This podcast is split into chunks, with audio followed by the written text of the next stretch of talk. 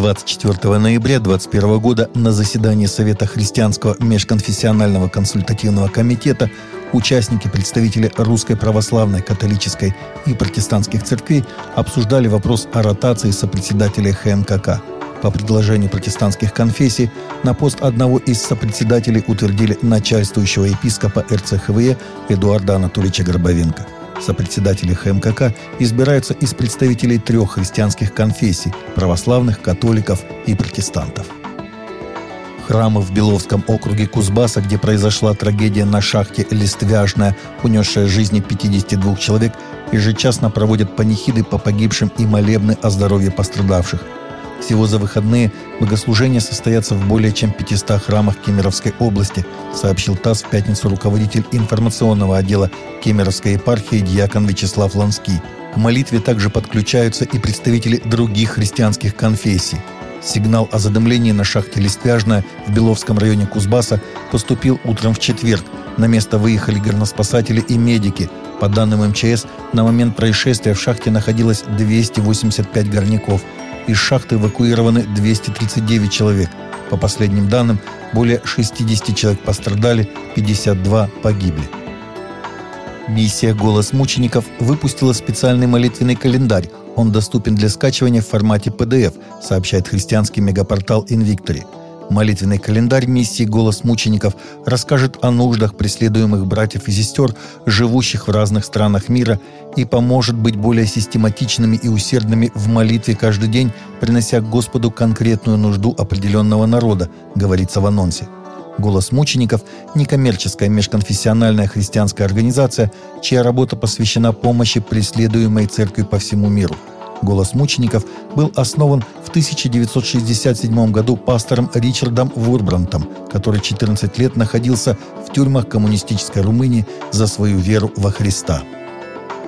Официальная рождественская ель в Ватикане установлена на площади Святого Петра с помощью подъемного крана 113-летняя 28-метровая и 8-тонная ель, произраставшая в перуанских Андах – была закреплена рядом с Ватиканским обелиском, имеющим древнеегипетское происхождение. Помимо установки рождественской ели на площади Святого Петра, вскоре начнутся работы над вертепом. Торжественное открытие рождественского вертепа и ели запланировано на 10 декабря. Русская православная церковь считает, что идея повсеместного введения QR-кодов, вызвавшая заметную реакцию в российском обществе, требует очень серьезного и детального обсуждения, учитывающего все возможные возражения и обеспокоенности людей. Глава синодального отдела по взаимоотношениям церкви с обществом и СМИ Владимир Легойда в эфире «Радио Вера» обратил внимание на то, что в обществе часто смешивают две темы – вакцинацию и введение QR-кодов – это две очень разных темы, хотя обе они связаны с попыткой противостоять пандемии, сказал он.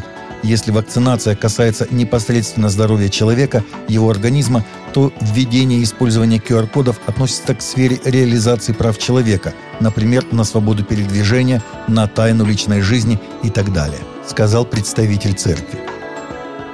Согласно новому опросу исследовательского центра Пью, все большее число взрослых в США, у которых еще нет детей, говорят, что они вряд ли когда-либо будут иметь их. При этом уровень рождаемости по США продолжает снижаться.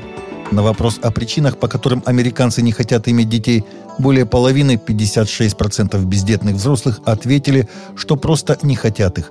Остальные 43% указали на медицинские проблемы, финансы, отсутствие партнера, изменение климата и экологию.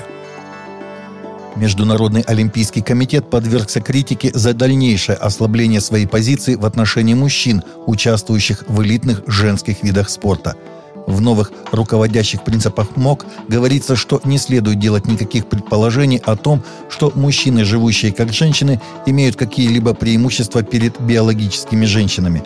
Политика вступит в силу после зимних Олимпийских игр 2022 года в Пекине в следующем году.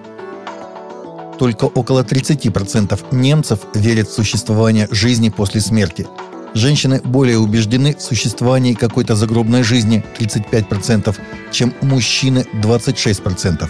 Об этом говорит опрос, проведенный Институтом общественного мнения Инси. Тех, кто не верит в жизнь после смерти, 35%.